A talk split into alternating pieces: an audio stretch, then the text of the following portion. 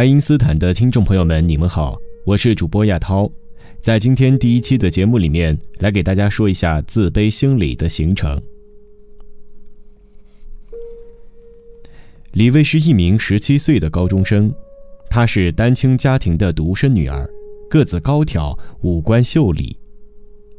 李卫在学校自觉遵守纪律，没有任何迟到、旷课的现象。上学放学喜欢一个人独来独往，在教室往往也是一个人独自在座位上发呆。他很少与同学交谈，上课经常开小差，心不在焉。平时遇到老师同学也不打招呼，老是想着回避他人的目光。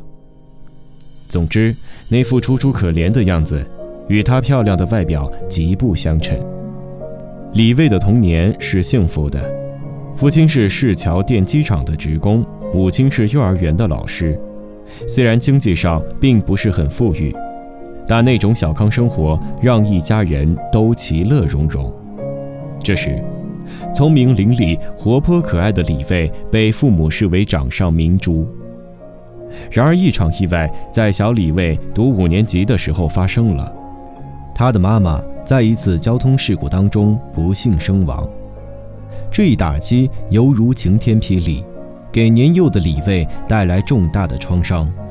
以后，李卫变得郁郁寡欢，不愿与他人交往，越来越不合群。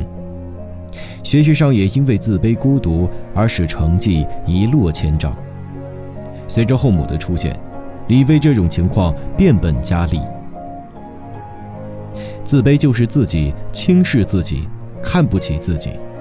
自卑心理严重的人，并不一定他就是本人具有某种缺陷或者是短处，而是不能够愿意容纳自己，自惭形秽，常常把自己放在一个低人一等、不被自己喜欢，进而演绎成为别人看不起的位置，并由此陷入不可自拔的境地。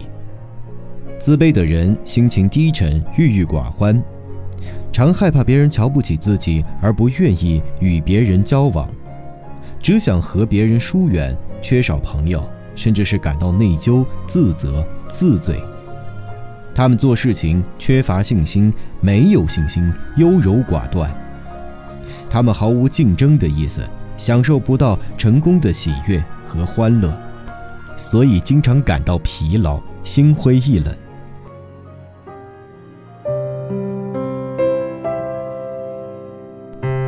一般来说，自卑感的产生与主客观的因素和自我评价的因素有着密切的联系。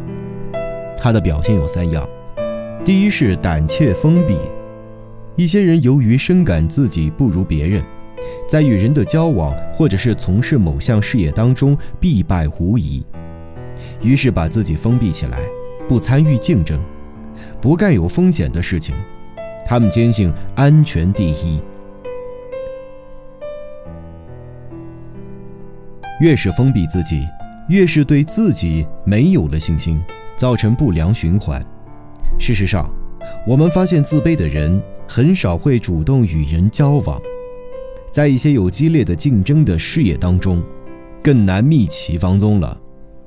第二是自傲逼人，也就人们常说的过分自卑，以过分自尊的形式表现出来。尤其是当屈从的方式不能够减轻其自卑之苦的时候，就采取了好斗的方式。有自卑感的人，他们比任何人更加注意不让自己被别人发现其内心的真实想法。因此呢，是当他人认为别人很有可能发现的时候，便采取了这种好斗的方式，阻止别人的了解。人们常发现，这种人动辄就会因为一件微不足道的事情寻找借口性事儿。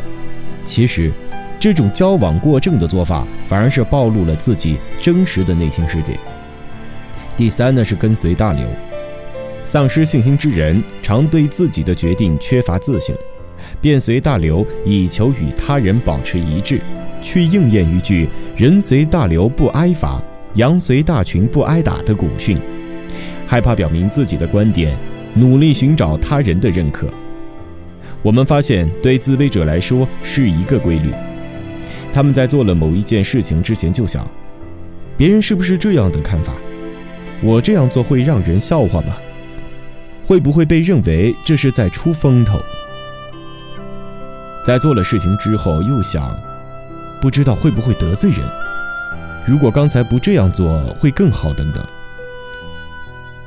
总而言之，求同心理极强。那以下我们就来说一说典型的自卑者的心理。他们会消极地看待问题，凡事总是往坏处想。自卑者最难忘怀的，也就是失望和厄运。他们整天想着消极的事情，在他们身上，总是能够看见自怨自艾和自责。他们多半都是意志消沉。自卑者，他们的心情是比较沉重的，因为他们背负了情感的包袱，就像负重的畜生一样，把没有解决的老问题、老矛盾全部背在身上，天天翻来覆去的叨念那些烦恼的事情。他们也存在一个多疑的现象，对自己和别人的信心都产生了一种不足。还有就是高兴不起来。如果你对生活的前景的看法是消极的，你就不可能快乐。对于消极的情绪自卑者来说，几乎根本就没有过欢笑愉快的经历。他们把现实可能享受到的欢乐也失去了，因为他们还在回味昨日不愉快的经历，沉溺于在痛苦之中。同样，他们也是在想着扫兴儿的事情。一旦看到别人的热情去做某一件事情，他们可能会觉得不可思议。还有呢，就是不愿意改变，不愿意尝试新鲜的事物。著名的奥地利心理学家阿德勒就认为，人类都有自卑感，以及对自卑感的克服与超越。当我们小的时候，看到别人长大而自卑；当我们大的时候，却发现别人比我们更加有钱。当我们有钱的时候，看到别人比我们更加的年轻力壮，这些都会在我们的心底产生一些自卑。这样看来，自卑其实是不可怕的。从某种程度上来讲，自卑也是推动一个人不断的完善自我的动力。但是，如果你已经认识到自己的自卑而不愿意去进行自我突破的话，那么自卑对于你来说那就是非常有害的。在现代社会变化剧烈而竞争又如此残酷的状态下，任何人都会不断的遭到自卑感的冲击，尤其是当以往在许多方面都是逊于自己的人，如今却优越的站在你面前的时候，你的心里就会严重的失衡，这种自卑感是难以忍受的。可是自卑并不是错，阿德勒认为。自卑感并非是什么坏的情感，或者是一些变态的征兆。相反，它是每个人在追求更加优越的地位和完美的人生过程当中必然要出现的心理反应。关键是在于如何对待这种自卑。是像孩子那样利用自卑做借口逃避现实吗？还是事事依赖他人？还是勇敢地克服和超越自卑？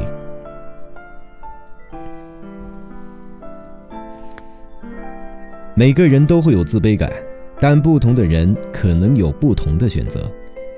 第一种人是自惭形秽，被自卑所压倒，在沉迷当中萎靡不振，在郁结的情绪当中越陷越深，而不能自拔，形成恶性的自卑情节。